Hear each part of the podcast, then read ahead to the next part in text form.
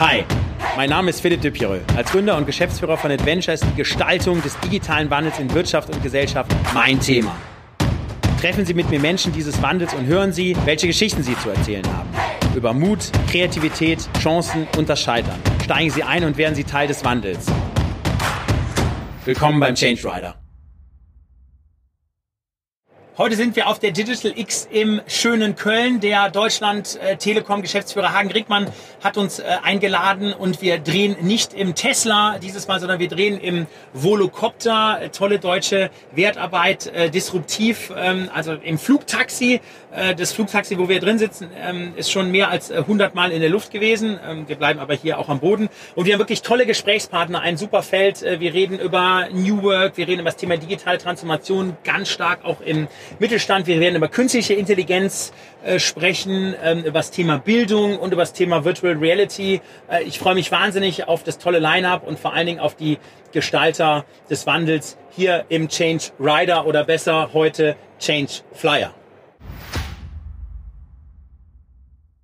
Lieber Chris, herzlich willkommen hier im Change Rider oder heute Flyer. Das ist doch super cool, oder? Ja, mega. Also ich bin äh, schwer beeindruckt hier. Äh, Lüftung arbeiten wir noch dran, haben wir ja besprochen. Ja, ich habe ja hier wirklich dann die Champions League im Bereich künstliche Intelligenz sitzen. Also großartig, dass du dir die Zeit genommen hast, hier auf der Digital X ein bisschen mit mir zu quatschen. Ich mache das Thema halt schon lange, ja, aber äh, gerne. Ich glaube, es ist wichtig. Nenn du doch mal, also genau, was ist dein Blick auf KI? Wie stehen wir da gerade? Wie stehen andere da? Und was sind eigentlich auch gute Use Cases, die auch wirklich Mut machen, sich mit dem Thema auch mal positiv zu beschäftigen? Also ich finde, die, diese Terminator-Modelle, ähm, die sind halt aus der Literatur, aus dem Film, ja, weil jeder Film irgendwie total langweilig wäre. Ähm, Stimmt. Ähm, irgendwie Zeug im Hintergrund passieren würde und du nichts von den Computern siehst. Also du kannst keinen Film mit einer KI als Charakter machen, oder? Das geht Absolut. nicht. Deswegen, ähm, aber das hat ja mit Realität nichts zu tun. Also die, die Realität, ähm, in der Realität haben Maschinen und Gehirne absolut nichts miteinander zu tun. Eine Maschine hat keinen eigenen Willen und auf die nächsten 150 Jahre ist es auch noch nicht absehbar. Ja. Schlicht und einfach, weil wir so langsam sind in Teile vom Gehirn nachentwickelt. Also das, was wir jetzt neuronales Netz nennen, ja, das ist eine große Überbetitelung ähm, von dem, was es tatsächlich ist. Das ist wirklich in, in, im Verhältnis zum Gehirn ein ganz einfaches System. Und selbst wenn man das nachbauen könnte, also wovon ja das berühmte Ray Kurzweil Buch da die Singularity handelt, ähm, dann fehlt uns ja noch das chemische System, das quantenmechanische System. Wir wissen ja selbst noch nicht, wie das Ich entstanden ist im Gehirn. Also da sind wir noch so weit weg, da muss man sich echt überhaupt keine Sorgen machen. Ähm, was Maschinen tun, ist, sie ähm, können Lösungen zu Problemen finden, nur auf Basis von Erfahrung. Mhm, ja, und äh, wir geben den Maschinen die Erfahrung. Und die Daten, die wir äh, zum Beispiel benutzen können, um Maschinen zu trainieren, die spiegeln auch die Realität wieder. Ich glaube, was heute das beängstigendste Szenario ist, dass diese Maschinen einfach so deutlich die Realität widerspiegeln. Also, dass du, wenn du eine Maschine mit Daten trainierst, äh, und sagst, so ist die Realität, dann geht die zum Beispiel davon aus, dass es keine Gleichberechtigung zwischen Männern und Frauen gibt, weil es keine gibt. Ja, das stimmt. Das okay. bringen wir mit politischer Korrektheit und, und Höflichkeit so ein bisschen Biegen wir das hin. unter den Teppich. Ja? Mhm. Aber für die Maschine ist es tatsächlich so, wie es ist. Und das ist die Aufgabe von Menschen. Oder? Die Aufgabe von Menschen ist zu sagen, was wir eigentlich wollen und wo wir eigentlich hinwollen. Ähm, das können Maschinen nicht, sondern Maschinen leben nur in dem, was sie als Daten tatsächlich kriegen und optimieren auch nur. Ich würde sagen, der, der größte, größte Vorteil, den wir von Maschinen haben, ist, dass wir endlich unsere Zeit zurückbringen, oder? Also in der ganzen Industrialisierung arbeiten wir als Menschen ja immer mehr wie Maschinen. Ja, immer mehr müssen wir mit Maschinen arbeiten und es macht keinen glücklich. Ja? Je hochindustrialisierter das Land ist, desto mehr depressive Menschen. Ähm, totaler Wahnsinn. Ähm, und unsere Zeit, wenn Maschinen, ich sag mal, das machen, was wir schon können, wofür wir schon Erfahrungen haben, was wir schon wissen, wie es geht, was heute nicht an Roboterstraßen gegeben werden kann, weil die Roboter halt immer nur das Gleiche wieder tun und nicht individuell eine Lösung finden können. Wenn wir das an Maschinen geben können, haben wir auf einmal wieder Zeit, sinnvolle Dinge zu Verstanden. tun, auch Dinge miteinander zu tun. Verstanden. Nimm mal so zwei, drei Beispiele vielleicht aus der Wirtschaft, wo du sagst, hey, das sind wirklich tolle, das sind tolle Beispiele, die, äh, genau, ich sag mal jetzt den Arbeitsalltag erleichtern auf Basis künstlicher Intelligenz oder mit künstlicher Intelligenz ähm, Einfluss. Also ich, man, man kann schöne Beispiele machen oder äh, so Sachen wie, du kannst, äh, wenn du eine Maschine Tiere füttern lässt, so dass jedes Tier exakt dann Futter kriegt und exakt das Futter kriegt, was es braucht, kannst du mit ähm, 50 Prozent weniger Futtermaterial bis zu 50 Prozent weniger äh, Medikamenten ähm, 300 Prozent, also dreimal so viele ähm, gesunde oder qualitativ hochwertige Viecher rauskriegen am Ende des Tages. Oh, das ist schon geil, oder? Also einfach, okay. wir kriegen bessere Ergebnisse, sind tierfreundlicher und verbrauchen weniger Ressourcen. Also ähm, okay. einfach, das, ich finde das ein schönes Beispiel, weil es so unwahrscheinlich ist. Ja? Das, natürlich gibt es ganz viele Beispiele da, wenn du ähm, Menschen profilierst und bla, aber das ist, das ist ja wirklich Kinderkram im Verhältnis dazu. Jetzt bist du ja auch bei der Bundesregierung ganz aktiv. Jetzt ähm, lese ich ja immer so stark in den Medien, ja, also die Chinesen haben viel höheres Budget, was künstliche Intelligenz angeht, äh, die Amerikaner auch. Wir machen in Deutschland viel zu wenig, wir bewegen uns zu wenig, haben da eine Angstkultur. Der Datenschutz hindert uns auch, um mehr eine, mehr eine künstliche Intelligenz zu machen. Wie ist so dein Statement und wie läuft, würde mich mal ganz interessieren, so live unter uns äh, mal so ein Gremium da ab? Also du bist ja mit der Kanzlerin zusammen oder mit den Vertretern dort, also wie kannst du dort Einfluss nehmen? Kaum reden wir äh, über sowas, komme ich in Schwitzen. Ne? Also, ja, ich, ähm, ich schwitze aber schon die ganze Zeit hier, du. ähm, nein, also Erstens, ähm, es ist ja tatsächlich so, dass es in China mehr Daten gibt und dass es äh, mehr äh, Investitionen in China und in den USA gibt.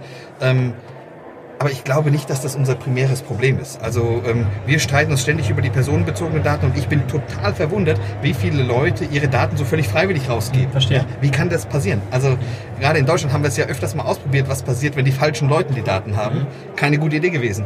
Ähm, aber 99 Prozent aller Daten sind halt gar nicht die Personendaten, sondern Verstanden. sind ja eigentlich die Sachdaten und die sind ja alle theoretisch frei verfügbar. Also hätten wir auch. Ähm, und dann ist es ja so, dass die wirklich interessanten Entscheidungen sich ja nicht an den ganz großen Datenmengen, sondern den kleinen Datenmengen abspielen. Ähm, ich glaube, eigentlich ist es ja so, dass momentan das, äh, diese Datenschutzgrundverordnung überall in der Welt kopiert wird. Mhm, ist, richtig, nur Kacke, da, ist nur Kacke, dass wir nicht dafür bezahlt werden. Ja? Das ist wirklich Mist, oder? Okay, das verstanden. taugt verstanden. gar nicht. Ähm, das heißt, wenn wir schon Exporteur von Regulierungen werden wollen, dann sollten wir ein Modell finden, wie wir tatsächlich auch da, dafür äh, dabei Geld verdienen, dass wir uns so vorher die Köpfe eingeschlagen haben. Ähm, ja, ich glaube, das, das könnte wirklich ein, ein dritter Weg sein, wo wir ähm, USA sozusagen die Profitmaximierung als Konzept hat, China hat als Konzept die gesellschaftliche Kohärenz und wir sagen, wir haben Menschlichkeit als Konzept. Okay, verstanden. Wir kümmern uns um Menschen. Ähm, ich glaube, das ist ein super attraktives Konzept. Ich glaube auch, dass man damit viele Talente hier anziehen könnte, nach Europa bringen und, und dergleichen. Also glaube ich gar nicht ähm, die Herausforderung. Die große Herausforderung, die wir haben, ist mangelnde Risikobereitschaft. Ja? ja. Überall, ähm, weil okay. wir gesellschaftlich für Risiko bestraft werden. Also es gibt für einen DAX-CEO, wir können ja sagen, die bösen Manager und so, gibt es überhaupt kein Incentive, ein Risiko einzugehen, oder? Weil wenn der irgendwas falsch macht, dann muss er sofort zurücktreten. Ist ja nicht mal mehr so, dass jemand, der was falsch macht, dann die Suppe wieder auslöffeln möchte. Ich verstehe das null. Also mhm. wenn man nicht kein Risiko eingeht, keine großen Veränderungen machen, dann kann es ja auch nichts Großes passieren. Klar. Auf der anderen Seite jemand, der egal was er verändert, immer nur auf die Schnauze kriegt und auch für nichts verändern bezahlt wird, ähm, warum soll der ein Risiko eingehen? Also da haben wir echt ein gesellschaftliches Thema. Ähm, ist ja mit Politikern genauso, oder? Jeder Politiker, ja. wenn irgendwas schief geht, muss er, wird sofort Personaldiskussion geführt. Statt dass die Diskussion geführt wird, kann genau. der nicht bitte den Scheiß reparieren, den er verbockt hat. Ja, ja? weil besser doch, der hat was gemacht, als es nichts passiert. Weil von nichts passieren kommen wir ja ähm, garantiert nicht nach gestern zurück, sondern in die Steinzeit. Ja. Ähm, und das, glaube ich, ist das Größte, was wir tun können. Und ich glaube, da haben wir so ein Systemthema, oder? Wir sind, haben ein sehr schönes System. Wir haben äh, so die Politik, wir haben die Wirtschaft und wir haben die Gesellschaft. Und mit unterschiedlichen Vertretern. Und unser System ist so aufgelegt, dass die alle aneinander ziehen. Ja? Die Gesellschaft mhm. zieht an Politik und an Wirtschaft, die Wirtschaft zieht an Gesellschaft und an Politik und so weiter. Ja? Und wenn die alle aneinander ziehen mit ihren Interessen, dann entsteht ein Gleichgewicht. Und wir haben seit vielen Jahren ein total stabiles Gleichgewicht. Und das funktioniert Stimmt. toll, wenn Stimmt. sich die Welt um einen rum nicht ändert. Oder? Okay, Aber wenn sich die Welt um einen rum auf einmal ändert, dann müssten wir drei jetzt, also diese drei Parteien müssten auf einmal in die Lage kommen, zusammen irgendwie zum Neuen hinzugehen. Okay. Auf einmal müssten alle an einem Strang ziehen.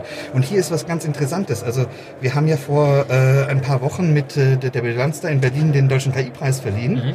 Ähm, an, äh, an einen Professor aus Darmstadt, also wirklich cool, der, der äh, Chris Gersting. Und ähm, da war unter anderem auch der äh, Rainer Hoffmann vom DGB mit auf der Bühne mhm. und hat wirklich für Veränderung plädiert. Herzlich willkommen im Change Rider oder heute besser Change Flyer, lieber Wladimir. Große Ehren, Weltmeister hier zu haben. Nicht im Fliegen. Nicht im Fliegen, ja doch, du fliegst doch auch selber, aber ja, bist kein aber, Weltmeister. Aber kein Weltmeister, genau. Okay, gut. Ja, also großartig, du hast ja eben auch gesprochen hier auf der Digital X in Köln. Dein großes Thema ist ja Challenge. Ähm, da hast du ja wahrscheinlich aus dem Sport einiges jetzt mitgenommen in die Entrepreneurwelt rein, in die Wirtschaftswelt. Erzähl mal so ein bisschen, wie ist da dein Blick drauf aufs Thema Challenge? Was heißt ähm, im Leben Challenge? Ähm, Im Alltag heißt es ein Problem. Nur ich habe keine Probleme, ich habe nur Herausforderungen. Also Challenge ist eine Herausforderung. Und dann letztendlich, wenn wir über Change reden, das ist auch wieder ein Problem. Oder wenn wir ein, ein Problem haben, dann heißt es, es ist Zeit der Veränderung. Wenn man wirklich daran nachdenkt, ein Problem ist Zeit der Veränderung. Wir sind in einem Evolutionsprozess unendlichen. Wir waren, wir sind und wir werden. Es ist unendlich. Und äh, wer überlebt, wie man das schon kennt und weiß, überlebt nicht der Stärkste und nicht der Schlauste, sondern derjenige, der sich anpasst. Man muss schon an gewissen Herausforderungen wirklich anpassen. Aber nicht nur anpassen, sondern auch selbst die führende Kraft werden. Verstanden. Was bedeutet das jetzt konkret für dein Leben? Also du hast ja auch einen großen Wandel vollzogen. Also als du wahrscheinlich aus der Boxwelt dann rausgegangen bist, hat man ja dann auch wahrscheinlich einen, vielleicht einen neuen Purpose finden müssen und auch neues Leben irgendwie aufgebaut. Ist ja auch eine große Veränderung. Wie bist du mit der Challenge, wie bist du persönlich, also als Mensch, Vladimir, hier mit der Challenge klargekommen? Was hat dir da geholfen? Wie hast du es gemacht? Alles, ähm, ich bin äh, ständig, wie man das so zurückblickt in meine sportliche Karriere, ständig Herausforderungen gehabt oder Herausforderer gehabt. Stimmt. Äh, die äh, groß und klein, äh, dick und dünn, äh, schlau oder noch mehr schlau gewesen, also unterschiedlich im sportlichen Bereich innerhalb des Boxrings, aber auch außerhalb des Boxrings. Ich habe natürlich durch den Sport viel gelernt, weil im Sport es geht alles viel extremer, viel schneller. Verstanden. Und ähm, dieser Evolutionsprozess passiert einfach viel schneller. Man muss sich anpassen an gewissen Sachen und manchmal muss man auch unter deinen Bedingungen entscheiden, wie es lang geht. Äh, wir sind beim Thema heute bei Digital X hier mit der Leadership, über Leadership gesprochen und Teil davon oder Teil im Leadership ist auch Herausforderungen, ein Gesicht zu zeigen. Das heißt, Face the Challenge, also die Methode hilft dabei, eine Herausforderung Gesicht zeigen. Nicht den Rücken, weil wenn man den Rücken zeigt, dann heißt das auch wieder, dass man feige ist, diese Herausforderung anerkennen und annehmen.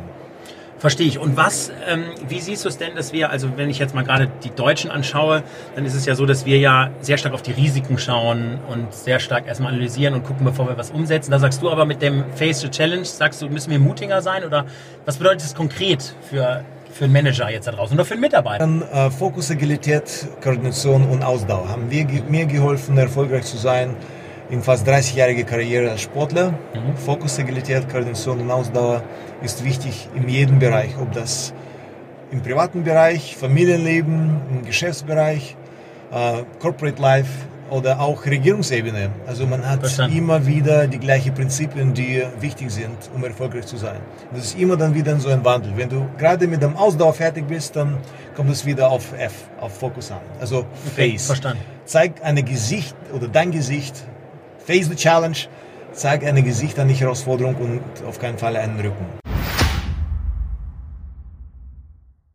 Ja, lieber Dietmar, herzlich willkommen im Change Rider oder besser Change Flyer heute. Ja, Change da, sehr, sehr gut, wunderbar. Ich freue mich total da sein zu dürfen. Mega, ich habe dich ja mal gehört vor ein paar Jahren. Das war auf so einem CEO Circle in Berlin. Das war ziemlich ah, ja, cool. Ja, ja. Ähm, genau, so jetzt hast du ja hier einen Totenkopf mitgebracht. Ich, also erste Frage ist, mach mal kurz einen Elevator Pitch. Was machst du?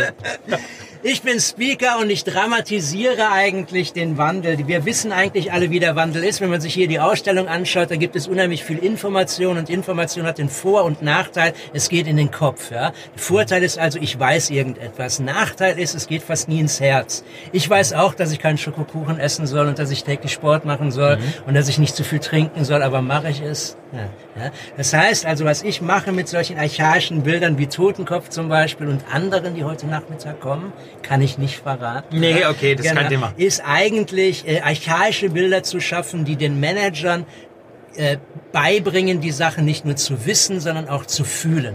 Wenn man etwas weiß, kommt eine Schlussfolgerung, das sollte ich tun. Verstanden. Wenn man etwas fühlt, ist es, boah, scheiße, ich muss das jetzt machen.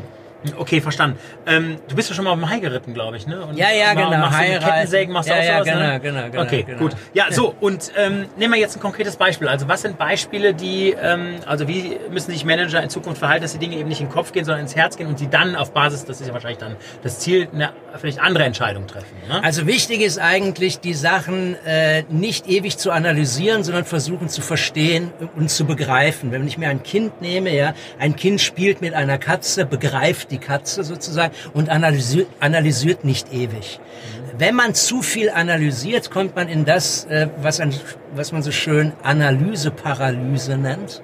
Das heißt, Okay, genau, wow. Analyseparalyse. Okay, gut. Man analysiert sich tot und man handelt nicht. Ja? Man hat, findet noch einen Aspekt und man sucht da nochmal nach Zahlen und findet hier nochmal Begründung und das ist falsch. Der Manager muss eigentlich ein Risiko machen, Unternehmer sein. Ja? Unternehmen heißt Sachen unternehmen und nicht über Sachen ewig nachdenken. Ja? Die ganzen Leute, die früher die Welt erobert haben, äh, auch die ersten Leute, die solche Geräte wie dieses gebaut haben, die haben natürlich etwas nachgedacht, aber nicht nur. Am Ende hatten sie den Mut, das Ding zu machen und das ist das Einzige, was etwas bringt. Wandel ist ja, Ja, auch ja, ein genau, großes genau. Thema, genau. So, da ist natürlich jetzt die, das Bildungssystem, was ja eben seit 60, 70, 80 Jahren so ist, gerade die Schule ist natürlich Ja. gerade das Gegenteilige von so einem Enabler für Wandel. Also ich meine, Ja, da musst du ja eben angepasst sein, wenn du mal einen Kopf hoch machst, zack, wird sofort abrasiert und so.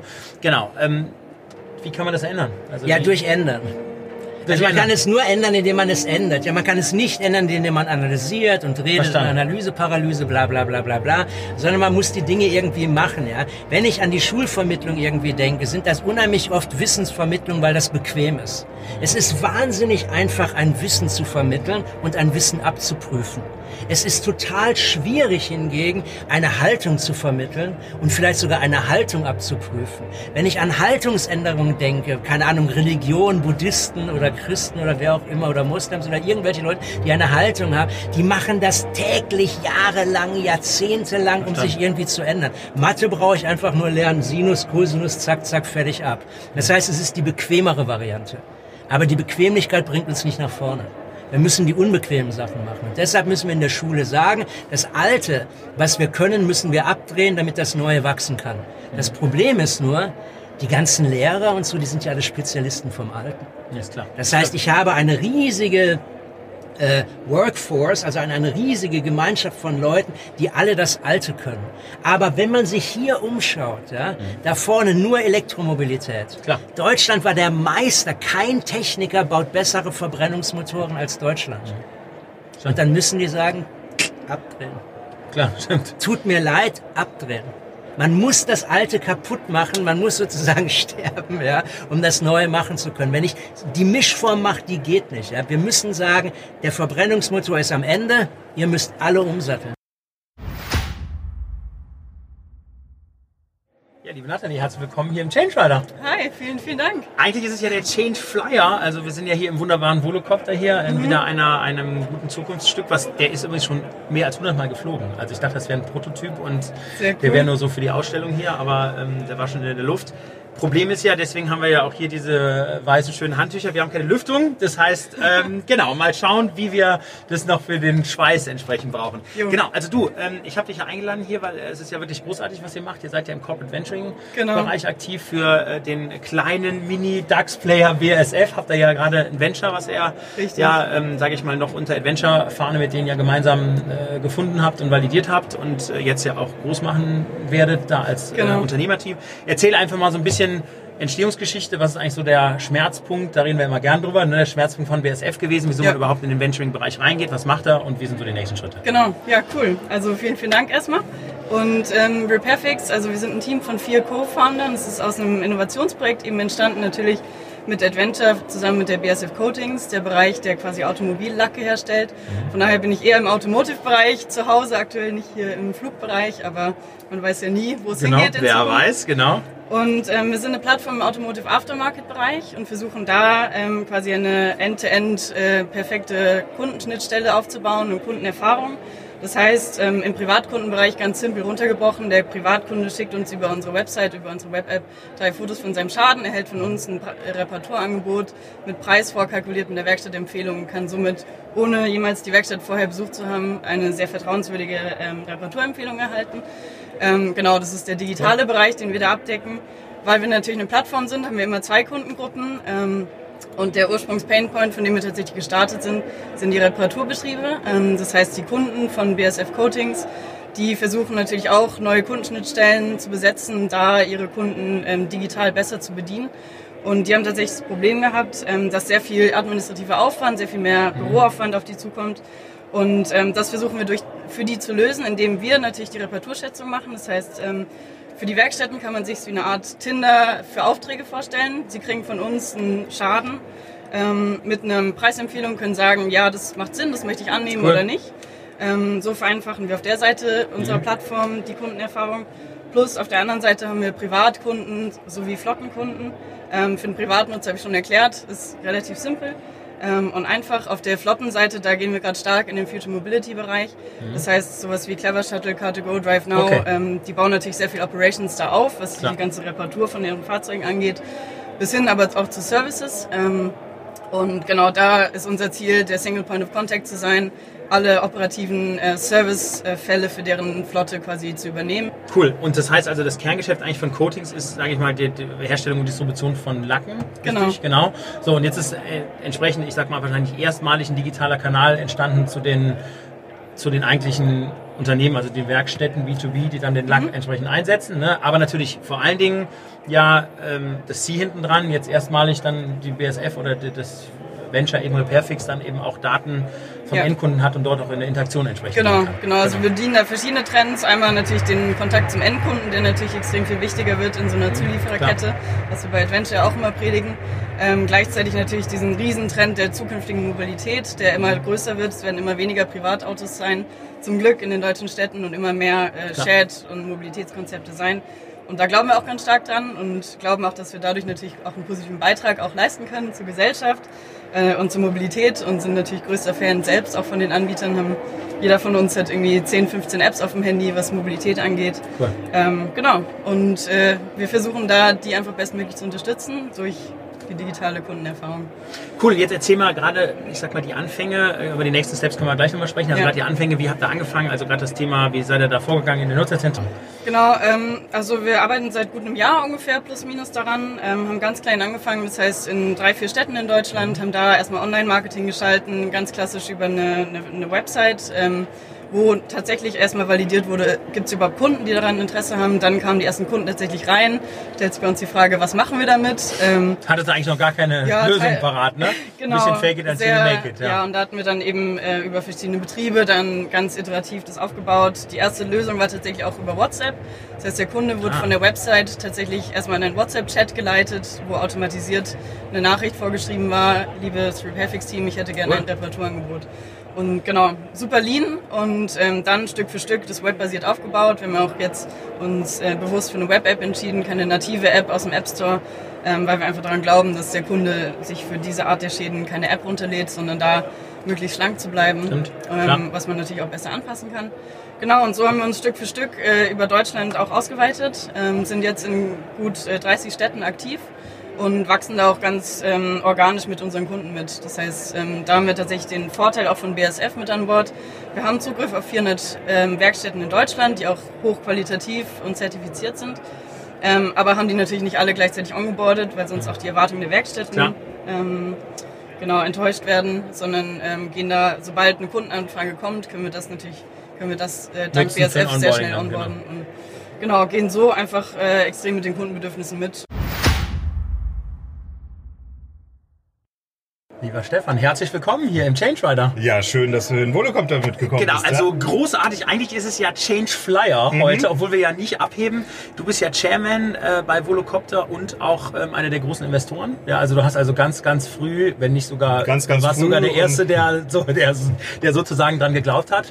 Ähm, Jetzt hat es ja, glaube ich, vor ein, zwei Wochen einen sehr emotionalen Moment gegeben. Ihr habt wirklich den ersten großen Cityflug gemacht in Asien. Ja, also wir haben eine fantastische Woche in Singapur gehabt letzte Woche. Ja. Wir hatten äh, zum einen den ersten Voloport aufgebaut. Das heißt, wir haben tatsächlich ein Abflugterminal ähm, kurzfristig in Betrieb genommen und haben gezeigt, wie die Abläufe dort sind. Im Übrigen auch ähm, sehr unterstützt von der Deutschen Telekom. Und dann hatten wir den sensationellen Flug in der Marina äh, in Singapur und das war natürlich ein sehr bewegender Moment. Ja, mega Wahnsinn. Jetzt ist das Ding hier, wo wir drin sitzen, der Volocopter, ähm, ist ja, glaube ich, einer der kleinsten. Es gibt ja verschiedene Serien, äh, hast du mir gesagt. Und der war auch schon mehr, mehr als 100 Mal in der Luft. hab ich Ja, ja, gesagt, das, das sind jetzt, wir haben ja, wir haben ja im Prinzip schon drei Generationen. Das ist die dritte Generation vom Volocopter. Der erste war der berühmte Yoga-Ball, den mit dem Medizinball. 2011 sind wir schon bemannt geflogen. Dann Nummer zwei war der, war der VC 200. Der ist 2016 bemannt geflogen, also mit Zulassung. Das muss man mal dazu sagen. Wir sind ja die einzigen, die tatsächlich über Zulassungen verfügen. Und das ist jetzt die, die, die dritte Generation und das ist quasi die Vorstufe, die experimentelle zum finalen Produkt. Und das ist ja jetzt abgestimmt mit der EASA. Wir haben ja seit Juli haben wir ja eine Bauvorschrift, wie wir das Ding bauen dürfen. Und der wird dann eben diese erfüllen und wird dann hoffentlich in zwei Jahren eine Zertifizierung haben. Und dann können wir loslegen. Wie kann ich mir jetzt so als Münchner den Use Case vorstellen? Ne? Also, das heißt, ich wohne Ihr jetzt, habt doch den, den berühmten Fall vom, von der Innenstadt zum Flughafen. Dem, genau, wie war, der war aber jetzt nicht so schön formuliert, wie du es gesagt hast, sondern da waren ja, glaube ich, noch so ein bisschen Ja, ein äh, ein bisschen. paar äh, Hassels in der Formulierung drin. Genau, also erzähl mal, wie, wie, wie wird, also wie, wie können wir uns vorstellen, dass der Volocopter äh, 22 unser Leben anders und noch besser macht? Ja, also man fängt ja immer klein an. Also man fängt an mit Routen von A nach B. Ne? Man Ja. muss ja, man muss das ja in ein regulatorisches Umfeld packen und sagen, was kann ich denn am Anfang einfach machen? Und dann sagt man, wunderbar, ideal eigentlich, wenn ein Flughafen in der Nähe ist, weil lustigerweise kennen sich Flughäfen mit Flugobjekten aus und die Klar. wissen, wie man das dann Ja. handeln muss. Und deswegen ist, ist der erste Use Case, den wir eigentlich sehen, vom Flughafen in die Innenstadt. Und wir haben ein tolles Projekt mit der Fraport. Ähm, die Fraport ist ein ganz großer Volocopter-Fan und äh, also sehr überraschend, enthusiastisch auch, was das Thema angeht, weil man kann eins der Fraport nicht unterstellen, dass sie nicht wissen, wie viele Probleme es geben kann, wenn man irgendwas Neues macht. Ne? Also ich glaube, es gibt kaum ein Unternehmen, das mehr Bürgerproteste Ja, erlebt hat in, in den letzten Jahren, äh, seitdem die Wiederaufarbeitungsanlagen nicht mehr am Start sind, wie der, wie der Frankfurter Flughafen. Und die wollen unbedingt mit uns eine der ersten Routen haben vom Frankfurter Flughafen in die Innenstadt. Und verstanden. denen gehören die Parkhäuser am Rebstock. Also wäre im Prinzip so ein, so ein Oberdeck von so einem Parkhaus die ideale Landefläche für einen Volocopter. Okay, und wie stelle ich mir das vor? Also im Sinne von ähm, jetzt äh, Flugzeit und wie kann ich mir jetzt ein Pricing vorstellen? Also, dass wir da ein bisschen mal ein Gefühl für kriegen. Und jetzt äh, fliegt das Ding alleine oder sitzt hier ähm, äh, sitzt hier ein Pilot, jetzt werden meine Kinder äh, das auch vielleicht dann irgendwann mal hören, äh, die sind natürlich ganz interessiert, okay, wie tankt man den denn? Ja, genau, also dass du da mal so ein bisschen für die Dummies, äh, auch für mich, ja, jetzt mal so ein bisschen den, den äh, da, da High-Level erzählst, wie ihr unterwegs seid, Kosten und wie das Ding überhaupt funktioniert. Also rein technisch ist es so, dass der Volocopter entweder pilotiert fliegen kann, ferngesteuert oder ähm, autonom fliegen kann. Alles Okay. drei haben wir schon bewiesen. Wir sind in Dubai schon 2017 autonom geflogen. Wir sind in Helsinki und Singapur mit Pilot geflogen. Wir sind in Stuttgart diesen Sommer ähm, ferngesteuert geflogen. Also Okay. alles machen wir in, in schönster Regelmäßigkeit, in, in Bruchsal. Wir haben über 1000 Flüge mit Volocoptern schon hinter uns, also wir, kennen das sehr gut. Und das meiste machen wir ferngesteuert, weil wir einfach, es gibt gar keinen Grund, einen Piloten reinzusetzen. Das ist ja äh, zur traditionellen ähm, Luftfahrtentwicklung ist das ja ganz anders. Da muss irgendwann mal ein Pilot rein und das Ding fliegen. Und vorher hat man sich angeguckt und gesagt, müsste eigentlich fliegen. Okay, ne? verstanden. Beim Volocopter brauchen wir das nicht. Wir sagen, wir probieren es einfach aus und steuern den ferngesteuert und, und machen alle Manöver. Wir schalten Motoren aus, wir schalten Batterien Ja. aus äh, und so weiter und schauen, was passiert. Alles wunderbar. Ähm, der Pilot ist natürlich zum einen ein regulatorisches Thema, weil viele äh, am Anfang sich jetzt noch nicht trauen, das autonom freizugeben. Es gibt lustigerweise da, da sehr starke regionale Unterschiede. Also in der westlichen Welt, Europa, Nordamerika, da sagen die Behörden ganz klar, da muss erstmal ein Pilot drin sitzen. Wir wollen einen, der Verantwortung übernimmt. Verstanden. Dann gibt's die Chinesen und den Mittleren Osten, die sagen, nee, wir wollen da keine Menschen in unserem Luftraum rumfliegen haben. Wie kommt denn sowas? Das ist ja viel zu gefährlich. Ne? Könnt ihr einen Fehler machen. Könnt ihr einen Fehler machen, könnt ihr irgendwas Böses Klar. machen, ne? das weiß man ja nie so genau. Also die sind sofort auf das Thema Autonomie gegangen. Regulatorisch sieht so aus, dass wir bestimmt mit, mit Piloten anfangen werden, am Anfang. Das heißt, wir verlieren schon mal von unseren zwei Sitzen ein. Ähm, ist aber nicht so schlimm, weil wir damit schnell in den Markt kommen. Ab 2025 meint die EASA, wäre sie soweit, dann auch autonomes Fliegen freigeben zu können. Wir haben derzeit, äh, arbeiten mit verschiedenen Startups auch zusammen, die, die da sehr, sehr spannende Geschichten haben. Zum Beispiel Kamerasysteme, die permanent den Boden beobachten, schauen, wo kann man jetzt im Notfall runtergehen, wo sind Autos, wo sind Hindernisse, die aber den Luftraum beobachten, kommt dann Vogel angeflogen oder eine Drohne oder sonst irgendwas. Und das funktioniert überraschend gut schon. Und ähm, der ganze Volocopter als Sicherheitssystem ist ja, lebt ja von seiner Redundanz. Also wir haben ja die Bauschauvorschriften der JASA sagen, dass wir nur eine Unfallwahrscheinlichkeit von 10 hoch minus 9 haben darf. Das ist 1 zu einer Milliarde, wenn ich mich recht entsinne. Okay. Ne? Und ähm, das kriegst du nur hin, rein rechnerisch, indem du wahnsinnig mit Redundanzen arbeitest. Der Volocopter hat ja 18 Rotoren, da können welche ausfallen, ohne dass das, das Fluggerät beeinträchtigt ist. Dann haben wir ähm, neun Batterien. Jede Batterie versorgt zwei gegenüberliegende Motoren. Wenn eine ausfällt, passiert auch nichts. Da Okay, passiert nichts. verstanden. Dann haben wir ein Mesh-Netzwerk, das, das steuert im Prinzip alle Komponenten von mehreren Seiten Mhm. an. Wenn da irgendeine Leitung unterbrochen ist, passiert auch nichts. Dann haben wir eine dreifache äh, redundante Flugsteuerung. Wenn eine ausfällt, passiert da auch nichts. Mhm. Okay. Und so kannst du rechnerisch im Prinzip die Ausfallwahrscheinlichkeit zeigen. So, lieber Thomas, das ist aber live hier. Auf LinkedIn und hier auf der Digital X. Großartig, dass du hier im Change Rider eigentlich Flyer bist. Ja, warm ist hier drin, So, aber sonst ja, ist super. Genau, also das ist beim nächsten Mal, das ist ja so ein bisschen Prototype-Style. Du kennst ja, wie man das macht. Also Lüftung haben wir jetzt nicht drin, deswegen müssen wir uns auch ein bisschen beeilen. Du bist ja hier der Orga-Chef von der Digital X und auch äh, KMU-Marketing und Salesleiter in äh, Deutschland für die Telekom. Genau. Ähm, genau, erzähl mal jetzt hier, was sind so die Highlights, die uns äh, hier auf der Digital X heute und morgen im schönen Gölle erwarten? Ja, also eines der Highlights, da sitzen wir mittendrin, ne? Volocopter, äh, auch gleichzeitig ein Kunde von uns, von mir, finde ich ein super Laden, zeigt auch, dass in Baden-Württemberg, in Bruchsal Innovationen äh, betrieben wird, die bis nach Singapur strahlen. Wir haben natürlich Branson da, äh, der Cool. heute Abend mit Sicherheit äh, eine äußerst inspirierende Rede Kommt der live hier hin? Na klar, der wird hier drüben auf der Bühne stehen. Mega. Ne? Wahnsinn. Und äh, wir, haben, äh, wir haben den Erfinder des Internets, ja, wir haben Jimmy Walsh von Wikipedia mit dabei. Also ich glaube, wir haben ein super Line-Up. Und wir haben aber auch ganz viele Kunden und Startups hier, die ausstellen, Partner, die ausstellen. Und gerade die Startups, ich glaube, das wird sehr, sehr spannend. Mega cool. Jetzt äh, bin ich heute Nachmittag auf eurer Disruption Stage mit Digitize or Die. Ähm, da hast du ja gerade gesagt, Philipp, vor fünf Jahren habe ich da auch mal einen Vorschlag äh, in, in Vortrag gehalten. Äh, Transform or Die bei der Richtig. Automobilindustrie. Genau. Ähm, wie siehst du denn jetzt da eigentlich allgemein den Mittelstand, also gerade deine Kunden im, im Sinne von äh, wirklich positiver Transformation, auch im Sinne von, Ja. meinst du, dass es hinkriegen? Vielleicht auch ein paar Beispiele und dann natürlich auch herausfordernde Themen, die du siehst, die Ja. der Mittelstand natürlich auch lösen muss. Genau. Also erstmal glaube ich, dass ähm, wir gar nicht so schlecht unterwegs sind, äh, wie man oft in den Medien hört, ja, ähm, wo ja gleich immer alles direkt Genau. digital niedergeschrieben wird. So schlimm ist es nicht. Wir sind nach wie vor in vielen Bereichen, gerade im Engineering-Bereich, Weltspitze. Wir haben mehr Hidden Champions als alle anderen Länder dieser Welt. Und insofern, wir haben, wir haben dort gute Intellectual Property. Aber auf der anderen Seite haben wir auch ein paar Herausforderungen, wenn man so das Cashflow-Thema ansieht. Ne? Ich habe vorhin ja gesagt, Amazon hat letztes Jahr ein, ein Forschung- und Entwicklungsbudget gehabt von 22,6 Milliarden Dollar. Ganz Baden-Württemberg, die die höchste F&E-Quote in Europa haben, haben 22,7 Millionen Euro ausgegeben. Also genauso viel. Ein, ein Laden wie ein ganzes Land. So, aber es gibt, wie gesagt, ganz tolle Beispiele und die sind nicht immer nur so fancy, wie jetzt vielleicht ein Volocopter, der natürlich auch haptisch äh, heiß ist. Aber ich mache mal ein ganz kleines Beispiel, äh, weil ich da letztens bei dem Kunden war. BAM ist ein Spezialmaschinenbauhersteller. Also eher so, klingt erstmal langweilig, ne? So, und Very die- traditional, Very sagen, genau. traditional, genau. Und die machen für unterschiedliche Maschinenbauer, Automobilkonzerne, bauen die Spezialmaschinen. Und normalerweise, wenn die eine CAD-Zeichnung bekommen haben, brauchten die so acht bis zehn Tage, bis die prüfen konnten, wie lange dauert es, welche Kosten, ist es machbar und so weiter, bis sie ein Angebot rausschicken konnten.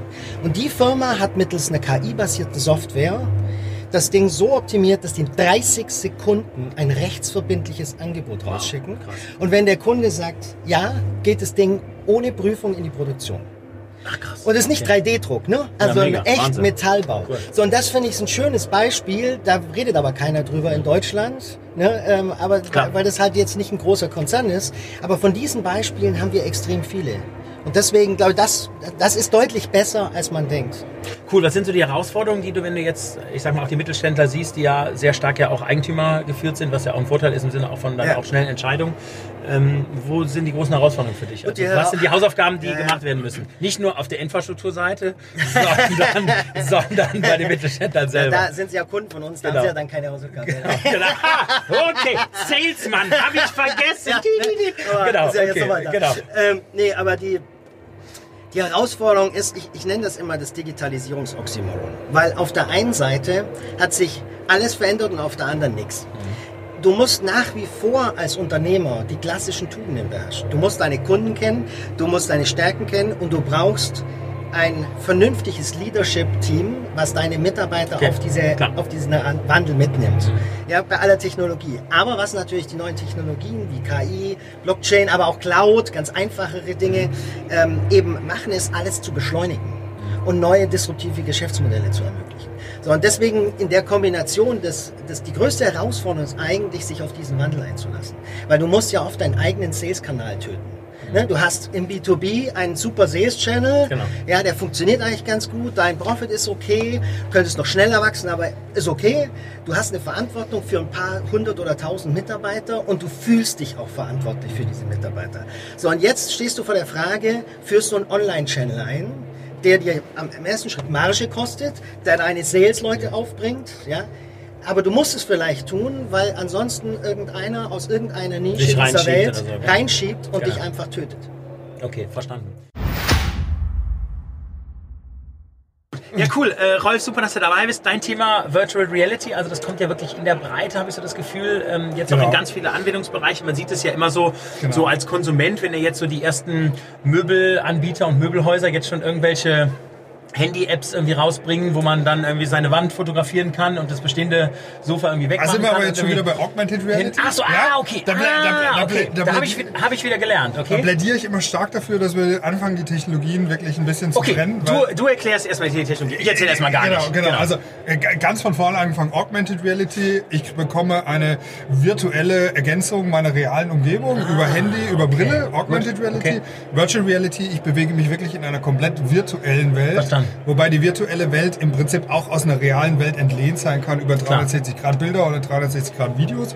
Unser Thema Virtual Reality. Mhm. Und was wir auch feststellen, ist, dass es bei den Unternehmen sich immer stärker ausdifferenziert. Es wird nicht das eine oder das andere geben oder das eine besser als das andere, sondern es gibt Use Cases für den einen, für die eine Mhm. Verstanden. Technologie und Use Cases für die andere Technologie. Okay, cool. Was ist so mit dem Thema jetzt mal Consumer-Anwendung? Ich denke jetzt mal an Tourismus oder vielleicht Klassenfahrten, die jetzt sonst hier sind wir in Köln, ja, in Kölner Dom, Also, gehen sich den Kölner Dom anschauen, wie, Wenn wie du, wenn, du, wenn, wenn du meine persönliche Hypothese hören willst, ich glaube, wir bewegen uns auf ein Zeitalter zu, wo Menschen nicht mehr in dem Maße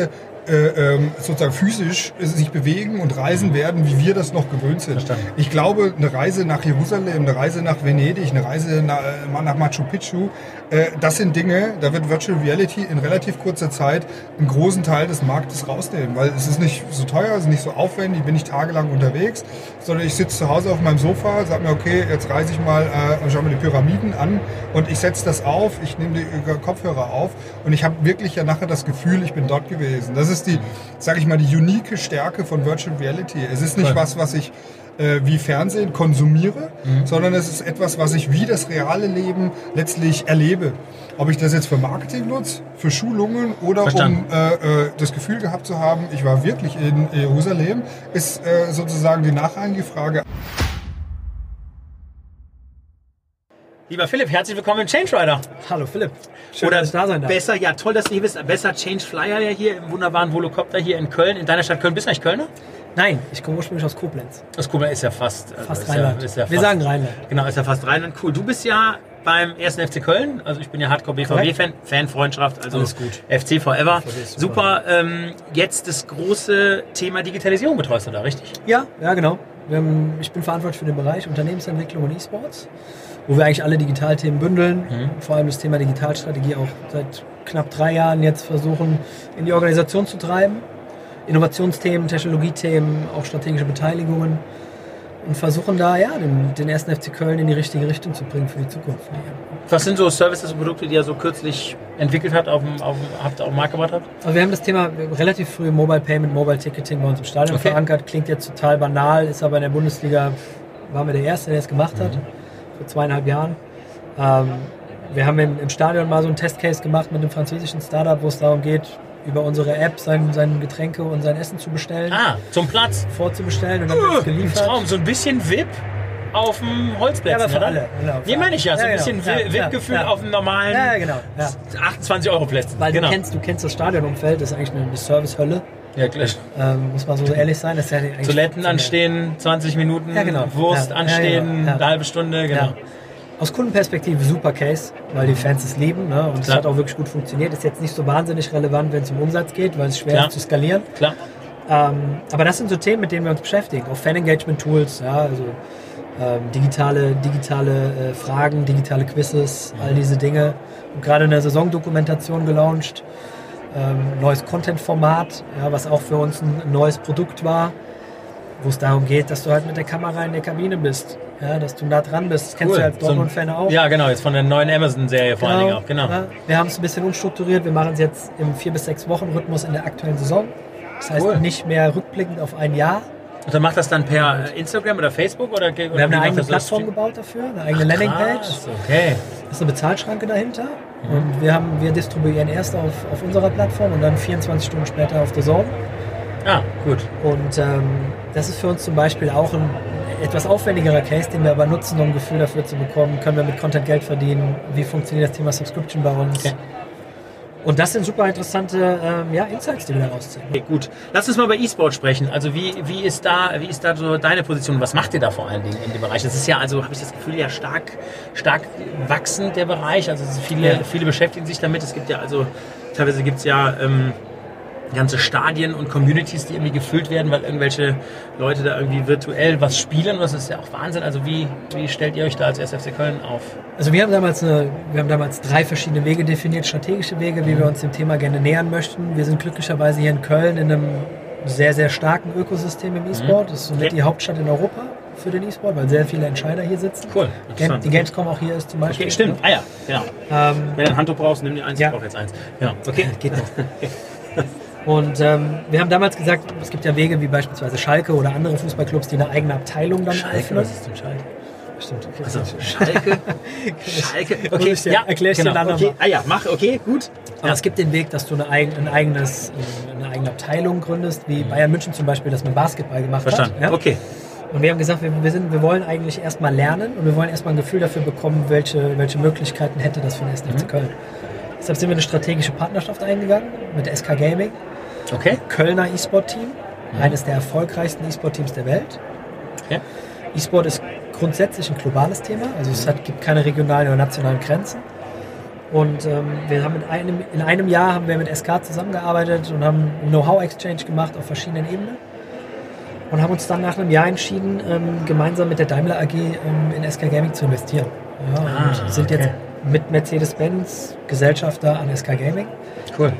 Und das führt dazu, dass wir da nochmal eine engere Verbindung haben und noch mehr verstehen, wieso funktioniert der E-Sport, warum funktioniert das Thema Streaming so gut. Was passiert genau dort? Also was macht SK Gaming konkret? SK Gaming ist im Prinzip wie ein Club, Mhm. wie Dortmund oder Köln, nur im E-Sport. Das heißt, die belegen einmal unterschiedliche Titel. Ja, also sie spielen League of Legends, das ist ein Spiel. Mhm. Sie spielen FIFA, das ist ein Spiel, Clash Royale. Haben da, sind da sehr, sehr erfolgreich in jedem Spiel. Da spielen aber dann Menschen das Spiel. Das genau, das spielen Menschen. Genau, das heißt, Teams, die fünf haben- gegen fünf. Genau, okay. Und dann treffen sie sich in diesen Stadien, wo dann auch viele Leute zuschauen und so. Und dann Ja. gibt's dann, dann offiziell gibt's dann so eine Art FIFA, die das dann eben kontrolliert oder wie läuft das dann? Ja, diese Struktur wird gerade aufgebaut. Okay, ne? hoffentlich Also ein bisschen ist- anders dann. Genau, Ja, genau. Ja, das ist das Schöne, die können sich die Struktur jetzt genau. aufbauen. gut. Ähm, es gibt natürlich passiert sehr, sehr viel virtuell. Also auf Twitch, auf Streaming-Plattformen wird unfassbar viel gestreamt Okay. und auch entsprechend gespielt. Aber E-Sport an sich ist deshalb ein Zuschauersport geworden, weil diese Interaktion zwischen den Zielgruppen halt so stark Okay, funktioniert. verstanden. Das ist nichts mehr, was isoliert ist, was man vielleicht mit Gaming Okay. noch vor zwei Jahren in Verbindung gebracht hat, Mhm. sondern da findet mehr Interaktion statt, wie wenn wir beide zusammen 90 Minuten Fußball gucken.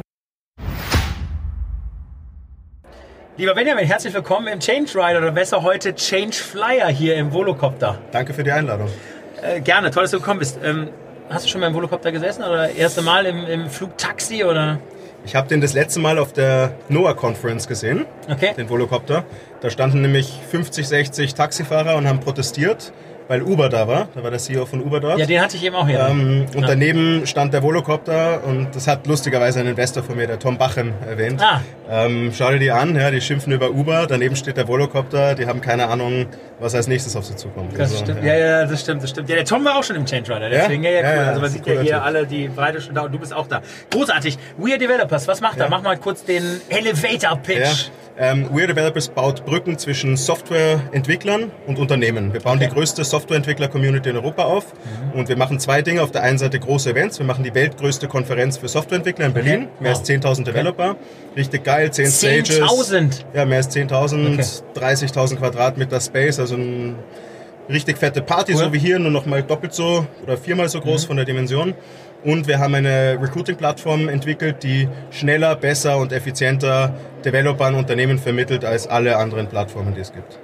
Okay, mega, das ist ja cool. Und ähm, mit Tom Bachem habt ihr jetzt wahrscheinlich nochmal eine spezielle Beziehung, weil ähm, er wahrscheinlich jetzt mit der Code University auch durchstartet. Also das heißt, dann habt ihr ja da wahrscheinlich noch einen Ausbildungsstrang Genau. äh, und eine Ausbildungspipeline. Den Tom habe ich kennengelernt, habe ihm gesagt, du musst bei uns einsteigen, das passt perfekt. Er hat gesagt, ja, passt gut und dann ist er Okay, eingestiegen. Ja. mega, cool.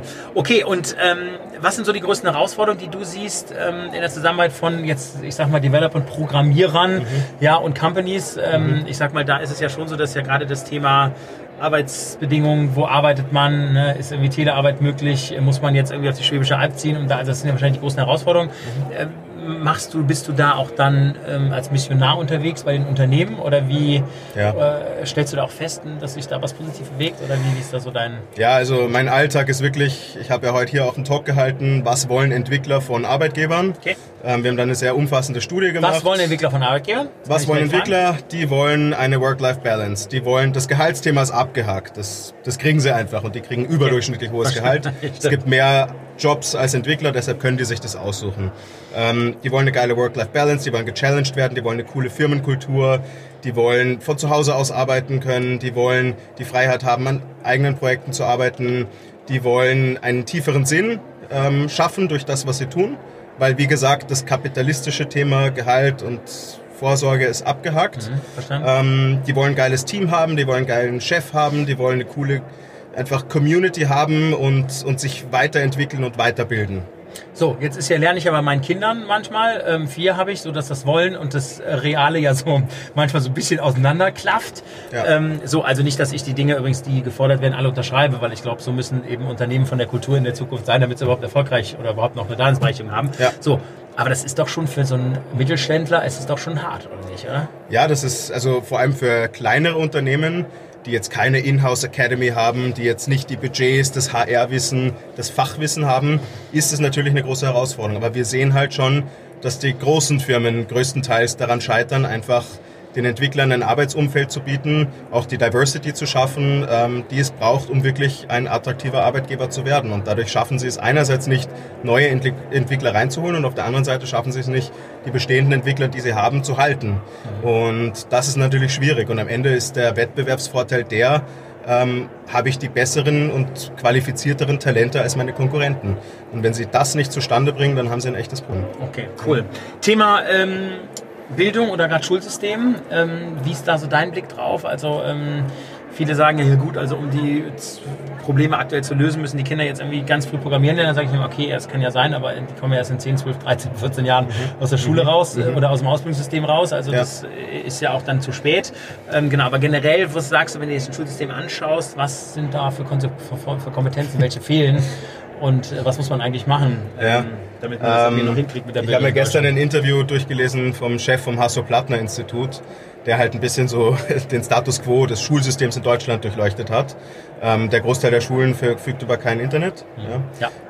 Das Thema Schulcloud ist in Entwicklung, aber mit den paar Millionen, die da im Jahr fließen, um diese Cloud zu entwickeln, da passiert nicht sehr viel.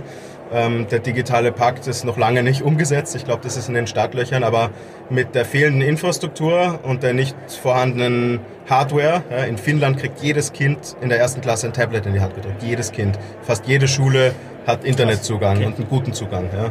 Ähm, die sind auch top, was, was die PISA-Studie betrifft und das seit Jahren. Ähm, da haben wir einfach Aufholbedarf.